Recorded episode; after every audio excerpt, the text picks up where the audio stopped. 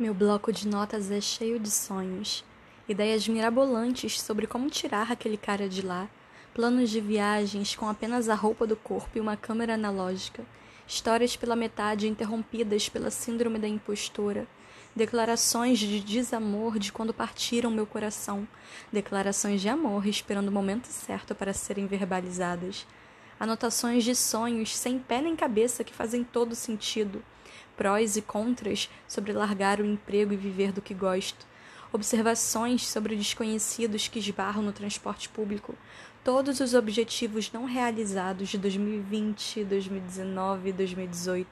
Não espero o ano novo. Minha lista de desejos está em constante construção. Agradecimentos de quando acordo com muito bom humor e que revisito quando chego mau humor.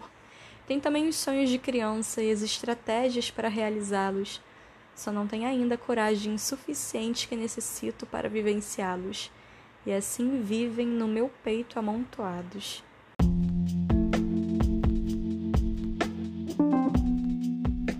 Se você gostou desse episódio, então compartilhe e ajude a alcançar mais pessoas. Siga também no Instagram o Ser Toda Poesia para mais conteúdos. Toda terça, quinta e domingo às 8 horas sai um novo episódio por aqui. Ative o sininho para ser notificado. Ah, e se estiver escutando pelo Spotify, lembre de responder a pergunta que deixei aqui na descrição. Nos encontramos no próximo episódio.